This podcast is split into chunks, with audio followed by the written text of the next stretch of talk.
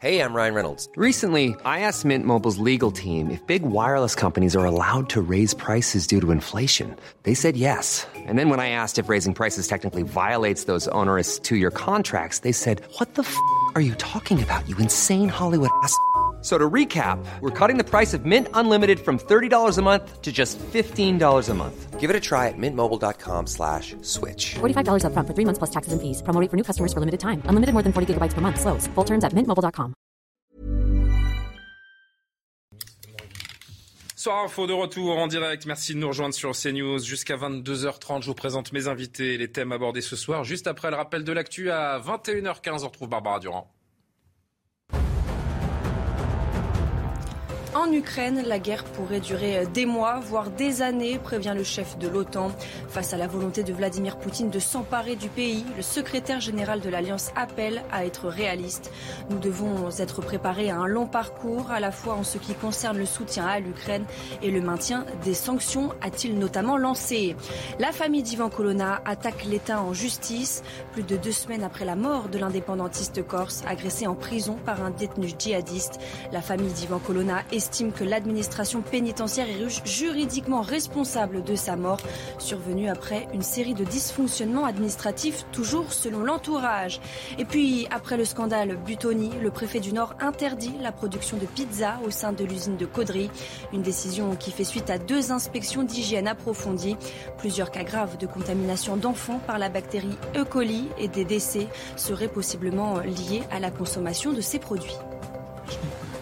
Et Michel Taube est parmi nous ce soir, fondateur du site Opinion International. Bonsoir à vous, bonsoir à Rémi Carlu, journaliste à l'incorrect. Jean-Sébastien Ferjou est parmi nous, comme très souvent, directeur de la publication d'Atlantico. Bonsoir, Jean-Sébastien, bonsoir Frédéric Durand, lui aussi un habitué, directeur de la revue L'Inspiration politique. Énormément de thèmes à aborder ensemble jusqu'à 22h30. On va commencer par la situation évidemment que l'on suit quotidiennement depuis le 24 février en Ukraine. Le gouvernement de Kiev qui demande aujourd'hui à tous les Ukrainiens vivant dans l'est du pays d'évacuer immédiatement la zone face à l'imminence d'une euh, offensive d'ampleur des Russes. Par ailleurs, l'émotion, ne retombe pas également après les images des massacres de civils à Boutcha en Ukraine qui semblent aussi être s'être répétés pardon, dans la ville de Borodianka. Le démenti russe n'est pas tenable au regard des images satellites, affirme le gouvernement allemand notamment aujourd'hui. Le point sur la situation avec Régine Delfour et on en discute tous ensemble quelques instants.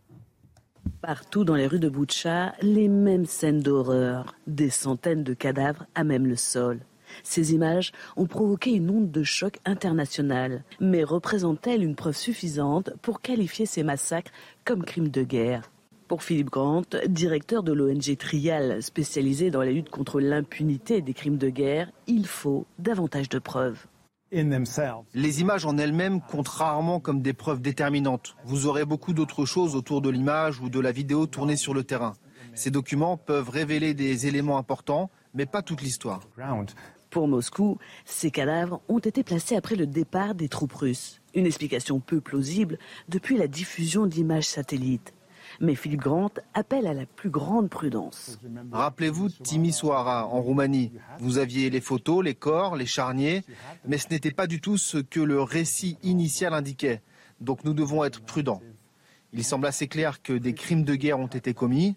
Maintenant, ce que je ne veux pas faire, c'est attribuer cette responsabilité à une personne spécifique ou à des groupes spécifiques de personnes. Même s'il ne fait aucun doute que ce soit des crimes de guerre, rien ne permet pour l'instant de savoir qui les a ordonnés. Michel Taube, l'étau semble tout de même se, resserrer autour des, Russes. Ça devient presque euh, indéfendable pour le gouvernement de Vladimir Poutine. C'est une onde de choc qui a été euh, provoquée dans le monde par la découverte de ces crimes. Est-ce qu'on peut parler d'un tournant depuis euh, le début de cette guerre, donc le 24 février dernier? Honnêtement, non. Non. Honnêtement, je ne le pense pas. Et c'est le secrétaire général de l'OTAN qui en a donné la clé aujourd'hui en annonçant, et je trouve très honnêtement, en disant que il fallait s'attendre à ce que la guerre dure des mois, voire des années. Et donc, si vous voulez... C'est terrible d'entendre ça. Hein. C'est terrible. Ça veut donc dire quoi Il disait aussi qu'on devait s'attendre euh, dans les jours qui viennent à de nouvelles atrocités, euh, à découvrir de ben, nouvelles villes, voilà. Et, malheureusement, en voyant ces images horribles, je repensais à la Syrie, où il y a aussi eu des images horribles. Et ça a duré combien de temps? Ça a duré des années. Et, et sur la déclaration du secrétaire général de l'OTAN, qui est vraiment très importante, elle est aussi en creux une forme d'aveu d'échec des sanctions économiques décidées depuis un mois, puisqu'elles visaient ces sanctions à étouffer Vladimir Poutine au plus vite pour qu'il se retire d'Ukraine. Et donc entendre le secrétaire général de l'OTAN nous dire il faut s'attendre à ce que cela va durer des mois, voire des années, n'est-ce pas un constat d'échec de, cette politique choisie Je vais faire en un tout cas, mauvais jeu de mots, mais les, trains de sanctions euh, s'enchaînent et la locomotive Poutine reste euh, inarrêtable. C'est ce qu'on constate. Et d'ailleurs, il y avait une nouvelle réunion des Européens aujourd'hui, Rémi Carlu. on ne sait pas encore exactement quel type de, sanctions vont être décidées, mais, mais encore une fois, la pression économique va s'accroître sur Moscou. Rien n'y fait. Rien n'y fait. Après, quand on regarde sur le, sur le terrain euh, militaire et stratégique, il y a quand même un, un repli russe ces derniers, ces, ces derniers jours, puisque le, le, le Vladimir Poutine. Un repli ou un repositionnement? C'est toute la question. Hein. mais, en réalité, ce sont les deux, en effet. Ce sont effectivement les deux. C'est-à-dire qu'on se replie sur, le, sur la partie est du pays, qui était euh, quand même les, les premiers objectifs de, de, guerre affichés. En fait, je pense quand même que ça, ça témoigne d'un échec du, du, point de vue russe, peut-être d'une sous-estimation des, des des capacités ukrainiennes et d'une surestimation de leurs propres capacités. Il y a Jean-François Colosimo qui expliquait que le, premier objectif au départ de, Poutine était de mettre la main sur Zelensky, de le supprimer ou de le mettre de côté, de mettre un sbire sur place pour mhm. transformer l'Ukraine en Biélorussie.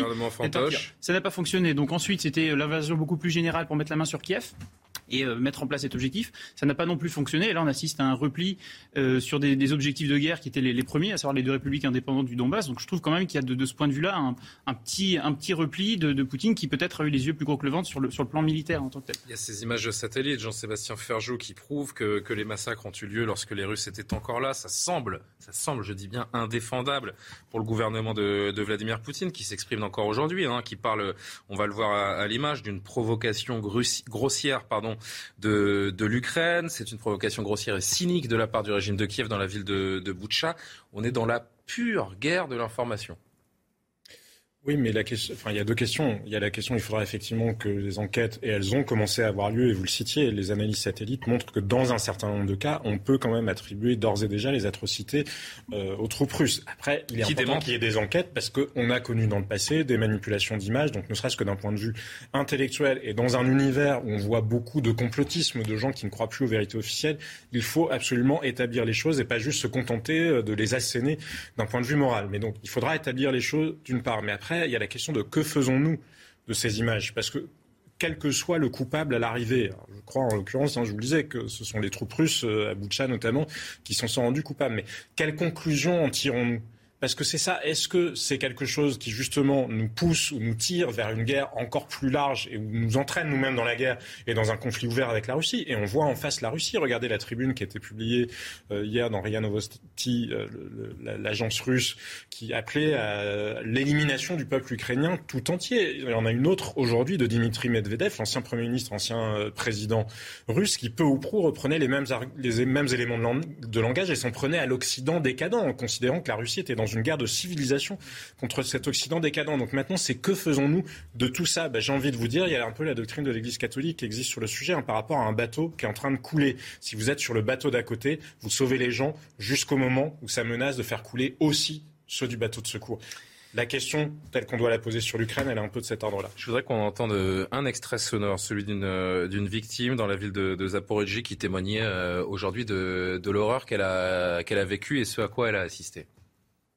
Автоматчик сказал всем упасть, и мы лежали в этих стеклах. Они начали стрелять из танка в дом. Дом загорелся на 12-этажка в центре, а автоматчик, люди, которые выходят, он по ним стреляет. Я лежу, показываю детям, чтобы они не выходили, потому что иначе их убьют. Было самое ужасное решение в моей жизни. Мне пришлось выбирать между мамой и внуками. Cette femme qui raconte qu'elle a dû choisir entre sa mère et, ses petits-enfants. Hier, Volodymyr Zelensky a évoqué ce mot, euh, Frédéric Durand, de génocide. Qu'est-ce qui peut permettre à, à Volodymyr Zelensky euh, aujourd'hui de parler de, de génocide Je sais pas si le mot est adapté. Je ne sais pas s'il faut parler de génocide. En tout cas, ce qui s'y passe est horrible et je dirais que les dénégations de, de Poutine euh, se rendent encore plus effroyables ce qui est en train de se passer. Ce qui est certain, en tout cas, c'est que c'est pour les Occidentaux, c'est extrêmement difficile parce qu'il faut à la fois euh, montrer qu'on réagit avec des sanctions sans rentrer dans une guerre totale, euh, mais il faut à la fois ne pas fermer totalement la porte aux négociations parce que sinon, sinon il n'y a plus de porte de sortie. Donc c'est pour ça Vous avez entendu le Premier ministre polonais qui s'adressait à Emmanuel oui, Macron tout à fait. Euh, hier. Tout à fait. Négocieriez-vous avec Adolf Hitler a-t-il demandé au président Oui, français euh, Est-ce le- que la comparaison est, est valable? Oui, mais le fait est que c'est pas les Polonais qui sont sous les bombes en ce moment. Euh, peut-être qu'il dirait autrement aussi, si sa population avait besoin d'être sauvée, peut-être qu'il y aurait la recherche d'une sortie diplomatique. Parce que si ça doit durer des années, ça veut dire des morts, euh, des blessés, etc. pendant des années, des années. C'est ça la réalité de cette guerre. Donc on peut pas juste se contenter d'avoir des. Et moi je pense que de ce point de vue-là, Emmanuel Macron a raison de continuer à, tenter la discussion parce que c'est la seule sortie possible. Tout dernier mot, euh, messieurs, et dire, et dire qu'il y a quelques jours encore, on, on annonçait, on imaginait presque une rencontre en entre Volodymyr Zelensky et, et Vladimir Poutine. Euh, L'un et l'autre. euh, mais les négociations, elles continuent. Elles oui, continuent. Euh, Je pense qu'il y a toujours des échanges. La Vous pensez qu'un homme qui parle de, génocide de son peuple par euh, celui de son interlocuteur peut euh, décemment euh, rencontrer celui-ci Non, mais les comparaisons des limites. Euh, bien entendu, le sort que connaît le peuple ukrainien est terrible et complètement tragique. Mais en même temps, est-ce qu'il s'agit d'un d'un génocide? Si on prend les génocides juifs, 6 millions de morts, génocide arménien, des millions de morts, génocide rwandais, 800 000 à 1 million de morts. des Heureusement, on n'en est pas encore mais là. dans- dans son euh, ampleur. un génocide, c'est une entreprise systématique de destruction d'un peuple à cause de son origine, de son Mais- identité, mais etc. précisément, Donc, Michel, mais, mais- mais- Mais alors, les effectivement, qui ont été publiées ces exactement. jours, dans l'ampleur, nous ne sommes pas en l'état C'est peut-être- c'est pour ça que les enquêtes sont importantes. En la revanche, méthode mais là, déterminera le Là, terme. Du point de vue russe, la tribune d'hier, ce qu'elle dit, c'est vous ne pourrez pas être poursuivi comme criminel de guerre. Ça s'adresse aux soldats russes parce qu'il s'agissait d'une entreprise de dénazification et que de toute façon, ces gens-là ne, les ne, propos ne de Poutine le pas départ. de Le mensonge de merci. qui, euh, on se commence justifie. à avoir une logique intellectuelle, une mécanique implacable qui sont Voilà. là. Et ce qui est quand même bizarre, parce que du point de vue de la, narra- de- de la narration russe, il s'agissait de venir pour sauver le peuple ukrainien contre, contre ces élites corrompues. Mais ils disent que l'Ukraine n'a pas droit d'exister. Justement, c'était a priori le contraire d'une guerre de civilisation, puisque justement, alors je sais bien que c'est pour attaquer les Occidentaux par l'Ukraine, Ce- cependant, justement, et y compris celui qui a écrit le choc des civilisations, Samuel Huntington, disait il n'y aura pas de guerre entre la Russie et l'Ukraine parce que c'est la même civilisation, c'est le même berceau civilisationnel. Or, la guerre est là. Il faut qu'on avance. Je voudrais qu'on parle de l'assassinat de Samuel Paty. Nous sommes près d'un an et demi après l'assassinat du professeur d'histoire-géographie. Sa famille, euh, on l'a appris aujourd'hui, a décidé de porter plainte contre les pouvoirs publics pour non-assistance à personne en péril, non-empêchement de crime. Ce sont les ministères de l'Intérieur et de l'Éducation nationale qui sont visés par cette plainte. Sandra Buisson nous explique tout. La plainte de 80 pages que nous avons pu consulter liste les signaux d'alerte qui virent au rouge chaque jour un peu plus entre le cours sur la liberté d'expression le 6 octobre 2020 et l'assassinat terroriste dix jours plus tard. Les menaces pleuvent sur le collège, mais surtout sur Samuel Paty, dont le nom est clairement cité dans des vidéos mises en ligne et portées par des islamistes radicaux. La principale du collège en a conscience. Elle ne veut plus que Samuel Paty rentre seul à pied chez lui. Elle fait entrer les élèves plus tôt le matin. Elle alerte sa hiérarchie qui minimise le risque sécuritaire, explique l'avocate des parents et des sœurs de l'enseignant. Aucune équipe de sécurité ne sera envoyée au collège. D'un autre côté, la plainte stipule que le 12 octobre, les renseignements territoriaux concluent que la situation s'apaise alors qu'ils savent que le professeur est menacé physiquement et que des islamistes radicaux identifiés l'ont désigné publiquement. Éléments cruciaux alors qu'à ce moment-là, la menace terroriste est au plus fort sur la France, qu'on est en plein procès des attentats euh, de janvier 2015, qu'un attentat vient juste d'avoir lieu devant les anciens locaux de Charlie Hebdo et que justement l'affaire Paty commence parce que l'enseignant a montré des caricatures du prophète publiées par l'hebdomadaire. Pour la famille, tout cela aurait dû déclencher une mise sous protection de Samuel Paty ou sa mise à l'abri loin du collège. Elle dénonce aussi le manque de prise en compte par les renseignements de la montée en puissance d'Anzorov qui cherche une cible depuis le 25 septembre alors qu'il a été signalé à Pharos depuis le mois de juillet. Et je rappelle que cette plainte déposée aujourd'hui fait suite à deux lettres envoyées le 25 mars par la famille au ministère concerné. Euh, Elle est restée sans réponse, cette lettre. Ces lettres sont restées sans réponse. Une famille intimement convaincue que l'attentat aurait pu être évité, Rémi Carlu. C'est ça qui est absolument terrible. Absolument, et on peut les, les comprendre. Votre journaliste a tout dit. Euh, on voit qu'il y a une, une longue litanie de, de défaillances à tous les niveaux, que visiblement En on avait on met des- la poussière sous le tapis. Mais visiblement, malheureusement, c'est terrible. Et c'est terrible. Et euh, ça a été le cas de, donc au sein du au sein du collège, la principale qui lui a demandé, je crois, de, de potentiellement s'excuser devant ses élèves, d'inspecteurs d'académie qui sont arrivés, qui lui ont rappelé les règles de la laïcité parce qu'il avait fait un cours sur le en montrant une, une, une, une de Charlie Hebdo. Donc euh, moi je comprends évidemment tout à fait la famille. Même les services de renseignement hein, qui avaient identifié euh, des menaces potentielles envers ce, ce, professeur et qui n'ont pas prévenu euh, pourtant ce, ce risque d'attentat. L'État a failli dans l'anticipation de la menace?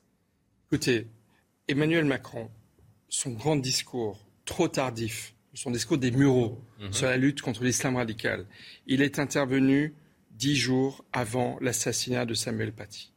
Un an et demi après, Emmanuel Macron, président candidat, annonce comme programme pour le prochain quinquennat s'il est réélu de simplement poursuivre ce qu'il a annoncé dans son discours des Mureaux. C'est-à-dire il n'y a rien de neuf et il n'y a toujours pas cette prise de conscience que, que cette tragédie islamiste qui est en train, qui, qui a assassiné un innocent, un, un, un, enseignant, et on ne va pas rappeler tous les crimes depuis Mera, et on pourrait remonter beaucoup plus haut. On pourrait aller jusqu'à Ivan Colonna il y a quelques jours, hein, il y a quelques points, semaines. Absolument, c'est un islamiste Bien qui sûr. aurait pu être déchu de sa nationalité si la proposition de François Hollande au lendemain de l'attentat du Bataclan avait été retenue par, par, par le, le, Congrès de la République. Donc effectivement, là, il y a un point faille, de faiblesse. chaque fois, il y a des il y a une faille et il y a une, un point de faiblesse dans, dans, dans, dans, encore une fois, le, euh, le programme du président candidat. Et je pense véritablement que ça restera comme une pierre vraiment noire dans le quinquennat d'Emmanuel Macron. Jean-Sébastien Ferjou et Frédéric Durand, vous comprenez ce, ce, bras de fer engagé par la famille? Bien sûr, ce que je ne comprends pas, c'est l'absence de réponse au courrier de la famille Paty. Parce que, genre, peuvent pas ignorer l'ampleur, euh, ne serait-ce que pour cette raison-là, l'ampleur. Euh, presque une, une, injure en fait faite à cette non, famille. Bah, c'est indigne, tout simplement, ouais. c'est indigne. Mais moi, ce qui me frappe, il appartient à la justice de faire l'enquête. Enfin, Sandra Buisson euh, établissait assez factuellement la liste. Bref, que la justice fasse son travail là-dessus, puisque les plaintes sont déposées. En revanche, que fait l'État pour les autres enseignants et pour les autres agents de la force publique qui sont menacés de même menace? Est-ce qu'on a retenu des leçons? Le problème, il existe aussi.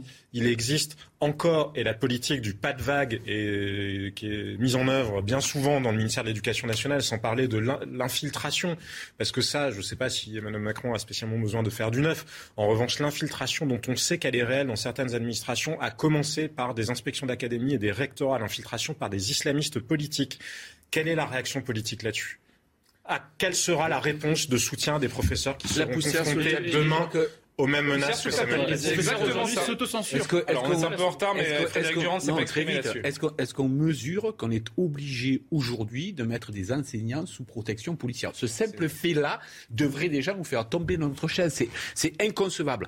Une des réponses, me semble-t-il, c'est de ne rien laisser passer, absolument rien. C'est-à-dire la moindre incartade par rapport à, ce, à, à, notre laïcité, il ne faut pas la laisser passer. Souhaitons et, au moins que, que cette, cette tragédie-là serve à l'avenir. Et, vous verrez, et vous verrez, Frédéric, ben vous verrez dans Frédéric, d'ailleurs, vous voyez en, en, bas de votre écran, c'est à suivre, vous verrez également que dans certains quartiers de France, les policiers ne peuvent pas interpeller des contrevenants ou des délinquants parce qu'ils sont chassés par des hordes de délinquants, justement, qui les empêchent de faire leur travail et ils fuient, ils préfèrent fuir parce qu'ils n'ont pas d'autre choix.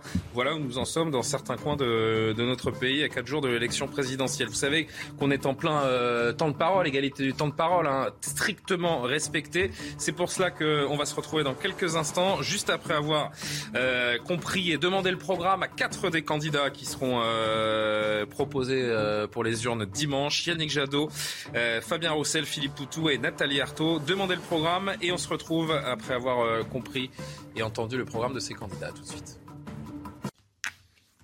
La suite de Soir Info en direct sur CNews, juste après le rappel de l'actu. Barbara Durand.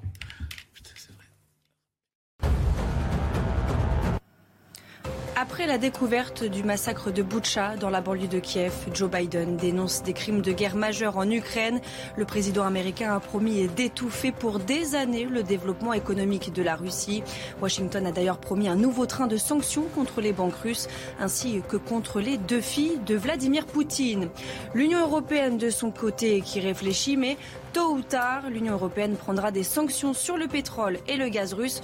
Déclaration à Strasbourg du président du Conseil européen Charles Michel. La Commission européenne a proposé mardi au 27 de durcir les sanctions contre Moscou en arrêtant leurs achats de charbon russe qui représentent 45% des importations de l'Union européenne et en fermant également les ports européens aux bateaux russes. En France, la famille de Samuel Paty porte plainte contre l'administration qu'elle estime fautive. Des erreurs ont été commises tant du côté de l'éducation nationale que du côté du ministère de l'Intérieur, sans lesquelles Samuel Paty aurait pu être sauvé, a déclaré l'avocate de l'entourage du professeur assassiné en octobre 2020. Michel Taub, Jean-Sébastien Ferjou, Rémi Carlu, Frédéric Durand sont toujours présents autour de la table pour ce soir info jusqu'à 22h30. On évoque maintenant cette patrouille de police qui a été euh, prise à partie par un groupe d'individus alors qu'ils tentaient d'interpeller euh, un autre individu suspecté d'agression. Hier, ça s'est passé sur la commune de Canteleu, en Seine-Maritime, près de Rouen. Trois policiers ont subi des caillassages, des coups, des insultes. Leur véhicule a également été dégradé, comme le montre une vidéo tournée par un habitant. Faute de renfort, les policiers ont décidé donc de cesser l'interpellation et de libérer l'individu qui a donc pris la fuite. Regardez cette séquence euh, filmée au moment donc de cette interpellation.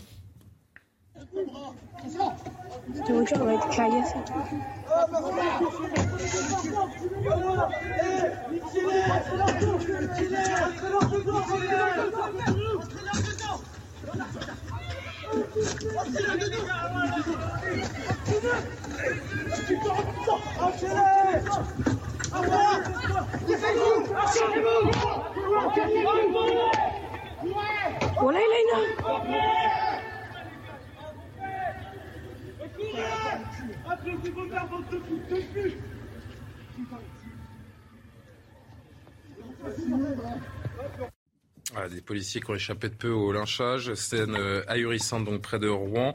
On va en discuter un instant également avec Mathieu Vallet, que l'on salue. Merci beaucoup Mathieu d'être avec nous, secrétaire national adjoint du syndicat indépendant des commissaires de, police. Des policiers, Mathieu Vallet, on l'a vu, hein, forcé de battre en retraite. Le symbole est terrible, encore une fois, pour les, pour les forces de, l'ordre. Pardon, rappelle à ceux qui en doutent encore peut-être qu'il y a des, zones de non-droit dans ce pays. Est-ce que vous avez pu euh, recueillir le témoignage d'ailleurs de ces policiers?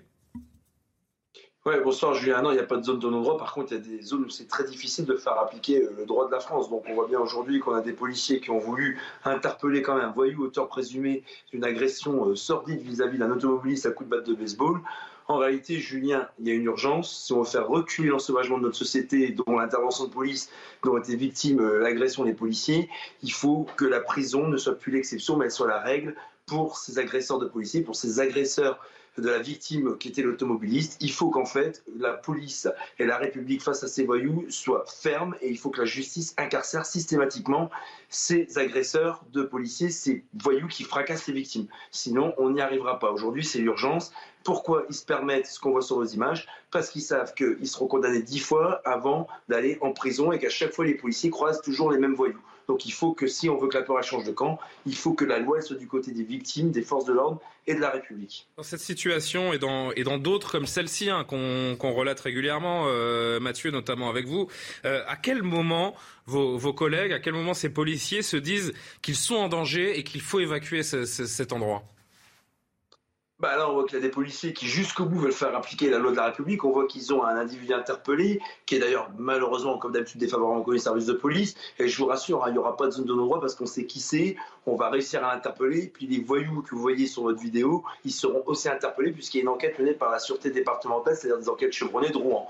En réalité, les policiers, quand ils sentent qu'ils ne peuvent plus faire face à cette horde de voyous, de barbares, eh ben, ils font un repli stratégique pour mieux revenir en force, parce qu'on voit bien que là, on a trois policiers qui, armés de leur courage, de leur sang-froid, de leur abnégation, en réalité, en prennent plein la gueule pour éviter que ce soit les victimes les plus faibles qui fassent l'objet de cette violence quotidienne, de cet ensauvagement. Et je vous le disais, Julien, vraiment, hein, il y a urgence dans le cadre de cette campagne. Vous voulez plus voir ces images, si vous voulez que l'ensauvagement recule, il faut que la prison soit la règle. Il faut systématiser l'incarcération au nom du peuple français depuis lequel s'expriment les magistrats pour qu'on puisse avoir la certitude que ces barbares qui agressent nos policiers, qui agressent les victimes, qui agressent au quotidien les gens et leur place en prison. Le rôle de la prison, c'est pas de réinsérer, c'est d'abord de protéger les victimes, d'abord de protéger le pays, parce qu'aujourd'hui, on voit bien que c'est insupportable ces images et que les policiers sont les derniers remparts face à cette violence chronique. Merci beaucoup euh, Mathieu Vallet. Frédéric Durand, est-ce qu'on peut vraiment nier que la République n'a pas perdu certains territoires dans ce pays? Bah, ce que nous disait Mathieu Vallier était de ce point de vue plutôt encourageant, puisqu'il disait non, on va y retourner plus fort encore, etc. Donc c'est. Et Mathieu, s'il est encore avec nous, je leur, je leur, donnerai la parole, mais c'est vrai qu'on a souvent eu ce débat sur les, sur les zones de non-droit. J'entends évidemment la réponse des, des forces de l'ordre qui l'incarnent, mais quand on rentrer, c'est une chose, Mathieu Vallet. On en a déjà souvent parlé ensemble. Rentrer dans un quartier, c'est une chose, mais encore faut-il pouvoir y rester, maintenir l'autorité euh, de l'État. Et c'est en cela qu'on parle de zone de non-droit. Donc votre, euh, votre contestation de ce qualificatif, on l'entend évidemment, et c'est tout à votre honneur, mais, mais à un moment, il faut nommer les choses aussi. Et les policiers, Julien, ils vont pas laisser faire une insulte aux policiers de dire que quand on dit une zone de non-droit, c'est-à-dire des policiers n'y vont pas, ils y vont. Et vous savez, Julien, moi, ce qui m'en Non, mais ce qui me rend le plus fier et le plus admiratif, c'est qu'ils y vont en sachant que c'est très difficile, qu'ils y risquent leur peau. Vous voyez bien que là, les policiers ont des chiens, ont des euh, moyens de défense pour pouvoir s'extirper, mais qu'on va aller vers un drame. Et le problème de ces voyous, c'est pas que la police, elle y va pas, c'est que la justice, elle les sanctionne pas. Il faut qu'on arrête cette impunité qui arme ces voyous. Et il faut les mettre en prison. Voilà, c'est tous ceux qui fracassent les victimes. Leur place, elle n'est pas dehors, elle est en prison. Ils ne comprennent que ça. Et moi, j'en ai rien à faire de savoir que la prison, c'est un incubateur à voyous. Non, hmm. c'est qu'il y a un incubateur à voyous, Julien. C'est là où il faut mettre le curseur. Et les policiers, ils y vont, ils y vont tous les jours, à Aulnay-Sevran, euh, dans euh, les quartiers aussi de province comme à Rouen, comme à Roubaix, comme à Marseille. On y est tous les jours. je ne peux pas laisser dire que les policiers désertent le terrain. Non, c'est la violence qui gagne du terrain. C'est ce que je disais, vous l'avez compris. Hmm.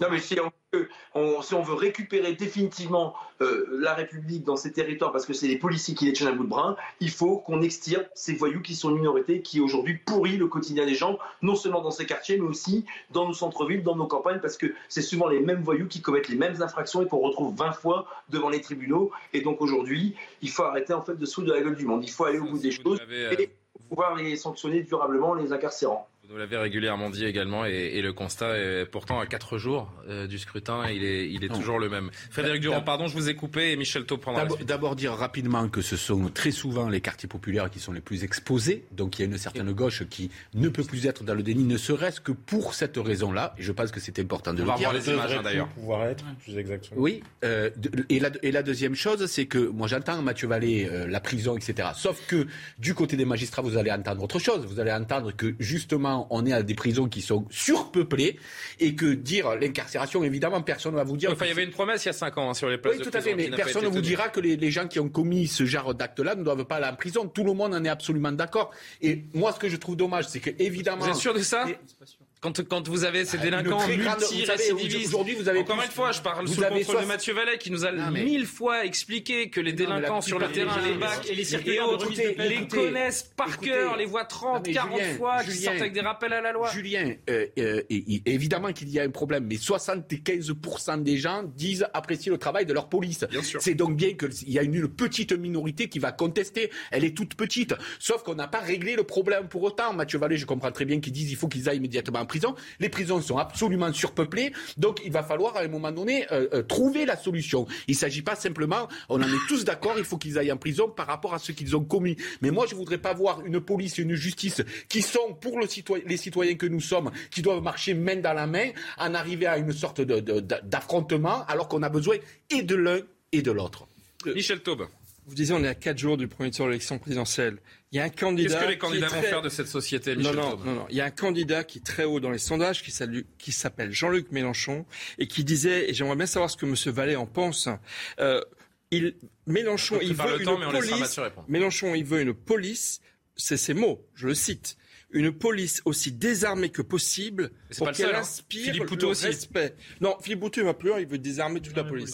Mélenchon, il met un peu plus de nuance, mais il veut, il la veut la plus désarmée que possible pour qu'elle inspire le respect. Vous imaginez Il y a une déconnexion totale de la réalité du terrain. Exactement. Et ce qui est absolument terrible, c'est que euh, ces zones de non-droit qui sont pour moi effectivement des territoires perdus de la République. Ils le sont clairement. Pourquoi? Parce que malheureusement, et c'est pas la faute des policiers, c'est la faute de leurs autorités, c'est la faute du politique qui n'a pas fait le travail. La fonction dissuasive, la fonction préventive de la police et de la justice ne fonctionne plus. Et on le voit bien dans le comportement de ces, de ces jeunes sauvageons, de cette racaille et de ces personnes qui n'ont absolument rien à faire là, là où ils sont et qui polluent et qui ruinent la vie de nos concitoyens dans ces quartiers. Va au-delà de ça, parce qu'il n'y a plus de contrat social. C'est pas que la faute de la justice ou de la police. C'est qu'au-delà de ça, c'est notre contrat social qui est fracassé dans ces cas-là. Vous ne pourrez jamais mettre un policier derrière chaque C'est la faute de nos politiques laxistes.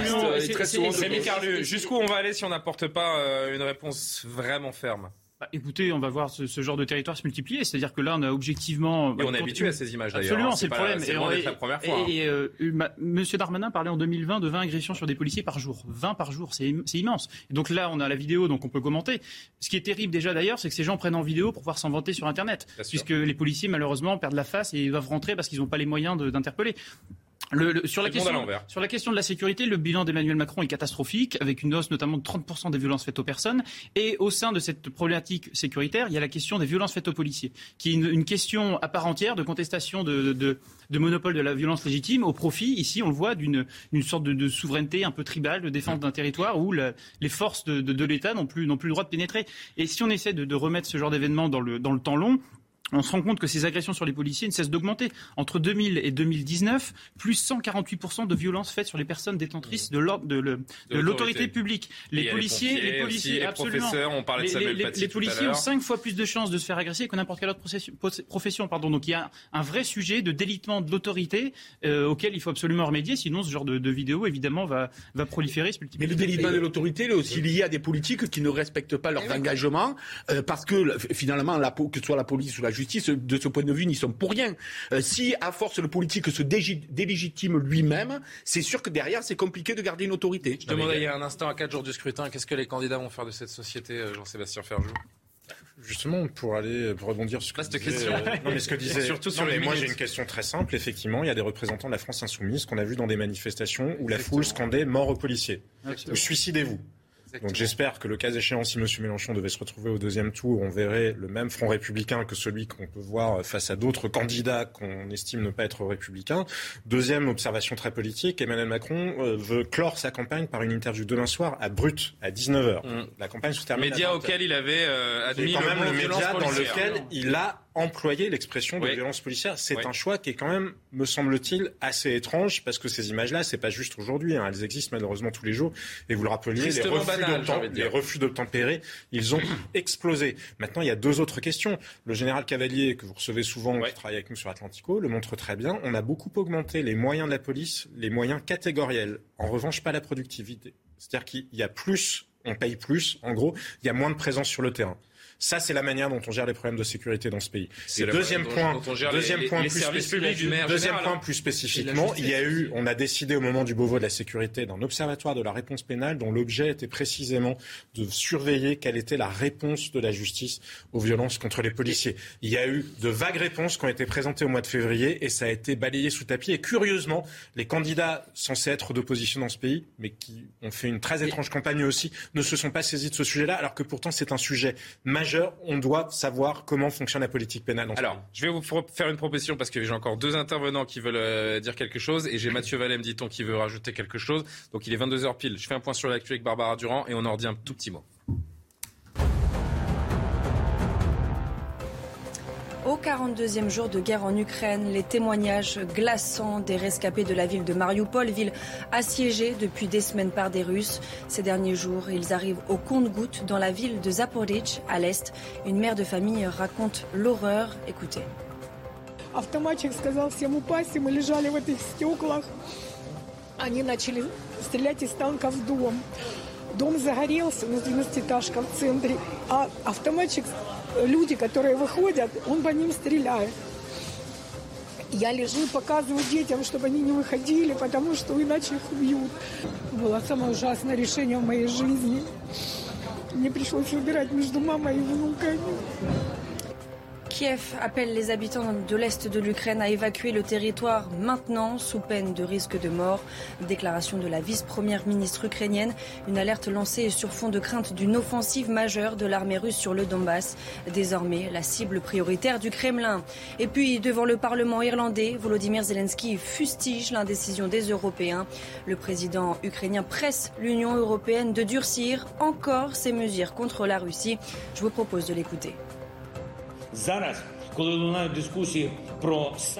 Maintenant, quand il y a des discussions sur les sanctions contre la Fédération de Russie, je ne peux pas entendre de doute, je ne peux pas avoir d'indécision après tout ce que nous avons vécu en Ukraine. après tout ce que les troupes russes ont fait. Même maintenant, alors que le monde connaît déjà tous les crimes de guerre de la Russie contre notre peuple, nous devons persuader certaines entreprises européennes de quitter le marché russe. On discute encore quelques instants de cette scène hallucinante. Vous allez revoir les images donc de ces policiers chassés littéralement par les délinquants à quelques euh, kilomètres de Rouen alors qu'ils étaient en train d'interpeller euh, l'un d'entre eux. Comment on aurait cette haine de l'uniforme? Vraiment court, messieurs, s'il vous plaît. Deux choses. Malheureusement, les questions de respect de l'ordre et de l'autorité n'ont pas été au cœur de la campagne des présidentielles. On a par exemple parlé d'identité, d'immigration, mais ce n'est pas le même sujet. Et moi, je regrette qu'on n'ait pas parlé de ce point absolument capital et qui explique largement le vote vers euh, la droite nationaliste, voire les, extrêmes. Le deuxième, ouais, pas, pas, assez, pas, assez parce, prison. pas assez parce que je pense que c'est vraiment le nœud des problèmes de la société française. Le deuxième point, c'est pas Vallée avait bien raison. majeure des Français, hein, il faut le dire aussi. Hein, ça arrive en quatrième, cinquième position. Oui, mais c'est un vrai problème et qui mine la vie de millions de nos concitoyens. Le deuxième pouvoir je veux dire, comme disait Monsieur Vallet, la réponse elle est dans la prison. Aux Pays-Bas, ils ont multiplié les peines de prison courtes au moment même, dans, les, heures et les jours qui suivent les infractions commises. Et ça a été très dissuasif. C'est des peines de prison très courtes, deux jours, cinq jours, quinze jours, une semaine, en fonction de l'acte commis. Ce serait très, très dissuasif et ça aiderait les policiers à faire leur travail de, euh, de, de, de suivi de, de, ces délinquants. Rémi Carlu, avant un dernier mot de Mathieu Vallet. Très rapidement, je, suis d'accord avec vous. Euh, évidemment qu'il faut plus de moyens, des places de prison, etc. Mais c'est pas un idéal civilisationnel que mettre des policiers à tous les coins de rue et d'envoyer tous les gens ah, en prison la question de fond, vous dites que ce n'est pas lié à l'immigration. Moi, je crois que c'est tout à fait lié, que derrière ça, il y a une question de. Non, je de, de, pas le même sujet. Je, je pense que c'est un, sujet qui est tout à fait lié. Et de fait, les étrangers sont surreprésentés dans, dans les, les, homicides, sur, les, sur, les, sur les, agressions sur les personnes en tant que telles. Donc, je pense que c'est un sujet qui est tout à fait lié. Et derrière, il y a une question d'assimilation, de, partage de codes culturels, d'un savoir-être qui est partagé. Et, euh, et c'est fondamental. Il faut absolument faire ce lien. Euh, Mathieu Vallet, dernier mot pour, euh, pour conclure. Je suis, je suis désolé, mais je vous donne vraiment 30 secondes. Mais Jean-Sébastien a pointé aussi la difficulté. On a l'Observatoire de la réponse pénale depuis le 1er juillet 2021 qui existe. Le résultat est accablant. C'est un voyou sur dix qui frappe un policier qui va en prison. Donc la messe est dite. Quand on a dit ça, on a tout dit. Et ensuite, pour les programmes de certains partis politiques d'extrême gauche, bah, c'est très simple. Ils considèrent qu'en fait, le problème, c'est pas les voyous, c'est la police. Et ils en tirent la conséquence, en fait, qu'il faut armer les voyous et désarmer la police. On en est là, désarmer moralement, physiquement, matériellement, les policiers face à cette sauvagement sauvage. Donc, après, à chacun de choisir. Moi, je fais confiance à ceux qui nous protègent, à ceux qui sont au quotidien dans ces quartiers, plutôt qu'à ceux qui portent des belles paroles et qui n'ont jamais mis une tenue, un uniforme et qui n'ont jamais même habité dans ces quartiers. Là où nous, les policiers, y compris moi, j'y ai habité et j'y ai grandi.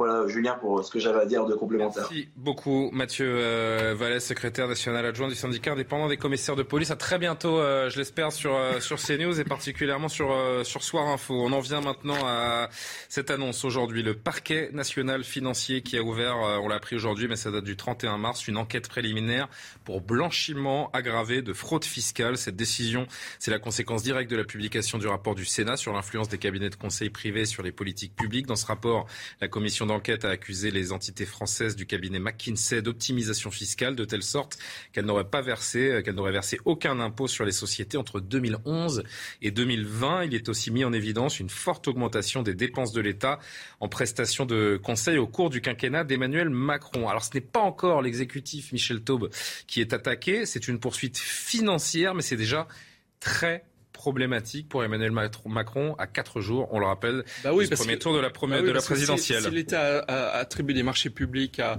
une société qui ne paye pas l'impôt, euh, euh, effectivement, il se met lui-même. Qui avait dit le contraire devant la commission du Sénat. Je rappelle que le représentant de McKinsey avait dit le oui, contraire. Mais dans l'affaire d'État McKinsey, il n'y a pas que les problèmes de McKinsey, il y a les problèmes de l'État aussi.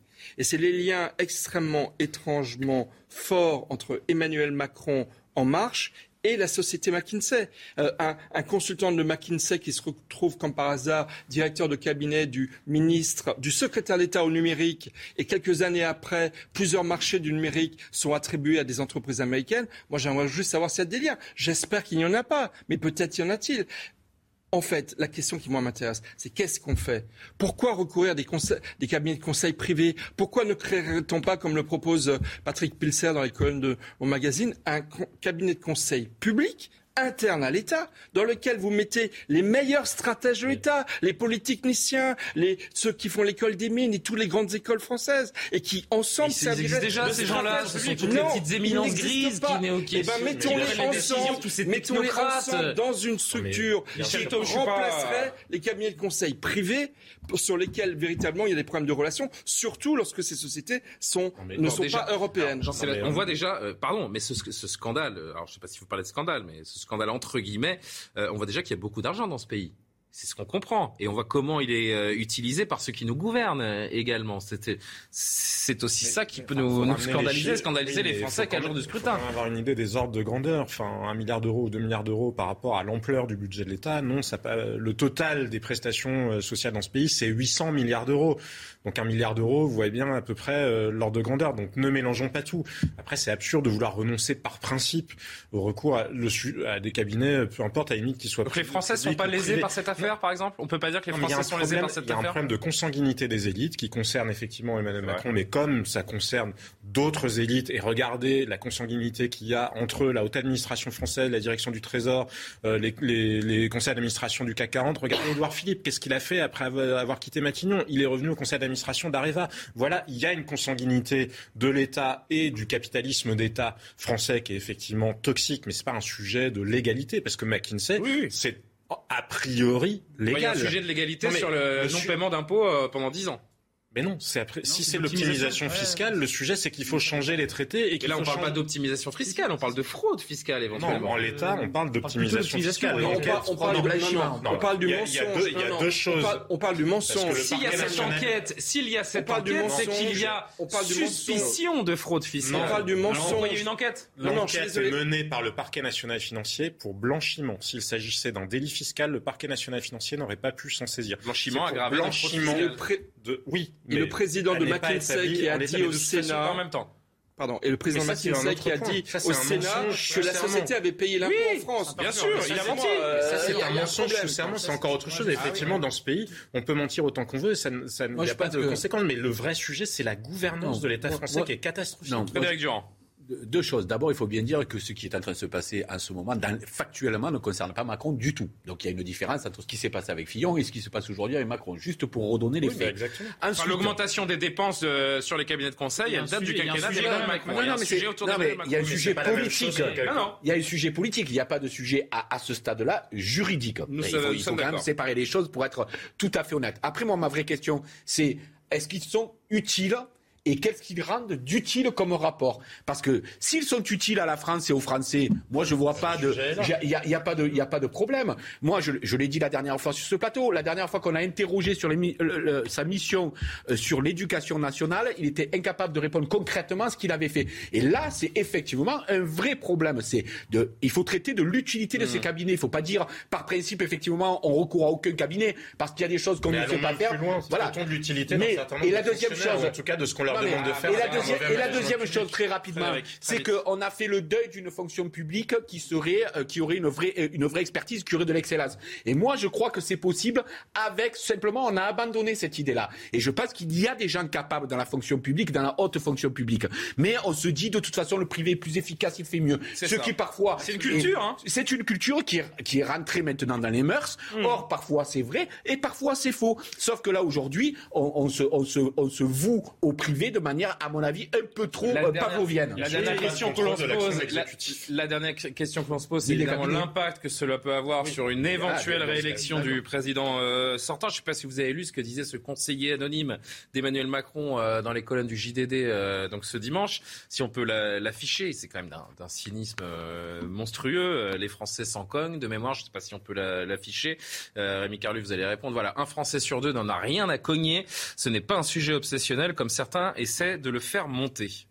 Alors je suis pas du tout d'accord. Euh, ces derniers... Les Français s'en cognent, comme bah euh, dit ce monsieur. pas du tout. Je crois que l'affaire, euh, l'affaire. Cette dame d'ailleurs, je sais pas. Je crois que l'affaire commence à prendre quand même depuis depuis deux semaines. Précisément, le, parquet national financier s'en saisit, certes pas sur le, cas d'Emmanuel Macron, mais ça, le, on va voir si les, Français vont regarder ça précisément, ou est-ce que derrière cette affaire, on n'y met pas aussi énormément de, ça peut être des fantasmes chez certains, ou on imagine absolument. Mais je crois que non, non, Emmanuel Macron. D'alimenter les fantasmes. Bah, début de réponse. Début de réponse. Mais il y a quand même un sujet, c'est parce qu'en fait cette enquête passe à côté du principal. Je suis d'accord avec vous. C'est-à-dire que la question politique, de la gouvernance et quand même des deniers publics qui comptent.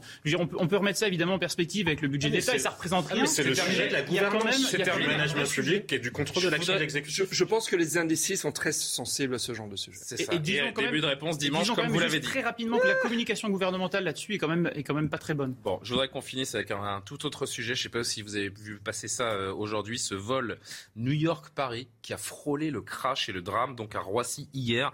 Il finalisait son approche sur l'aéroport parisien. Ce vol Air France qui a subi un incident grave hier matin, comme l'indique le BEA en provenance de New York. Ce Boeing 777 n'a plus réagi aux commandes lors de l'atterrissage. Il se trouvait environ à 300-400 mètres euh, du sol. Le crash a été évité de justesse et les échanges entre les pilotes et la tour de contrôle de l'aéroport de Roissy ont été rendus publics dans une vidéo diffusée sur YouTube. Regardez et surtout écoutez.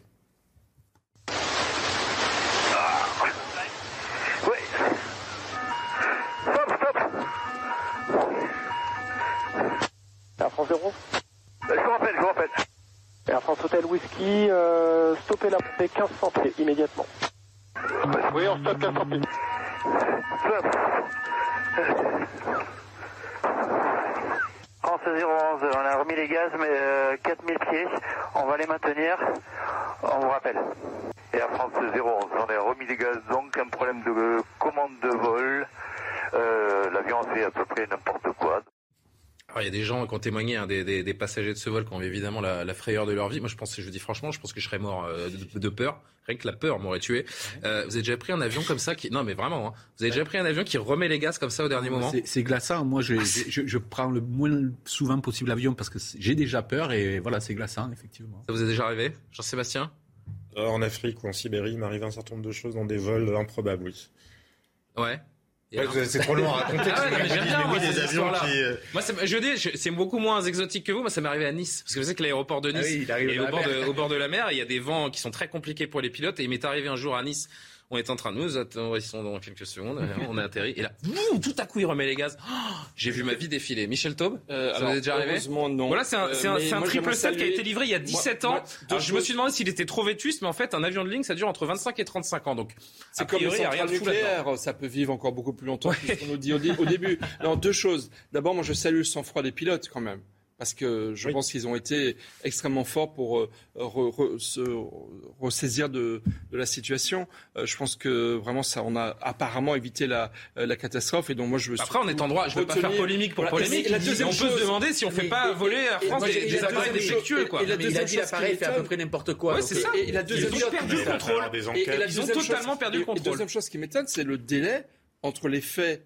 donc ça s'est passé hier. Hier matin, ouais. Et l'information qui est sortie presque par hasard 24 euh, heures après. Donc euh, pourquoi il n'y a pas eu tout de suite une information bah, publique Déjà parce que fort heureusement il n'y a pas eu de crash à la rigueur. Enfin, oui, mais même s'il y a un problème, il faut toujours communiquer. La transparence, c'est le meilleur en retard. Juste un euh, dernier mot, Rémi Carlier. Vous avez peur de l'avion C'est peur de l'avion Non, non, mais en tout cas, je n'aurais pas aimé être dans celui-là. Non, personne.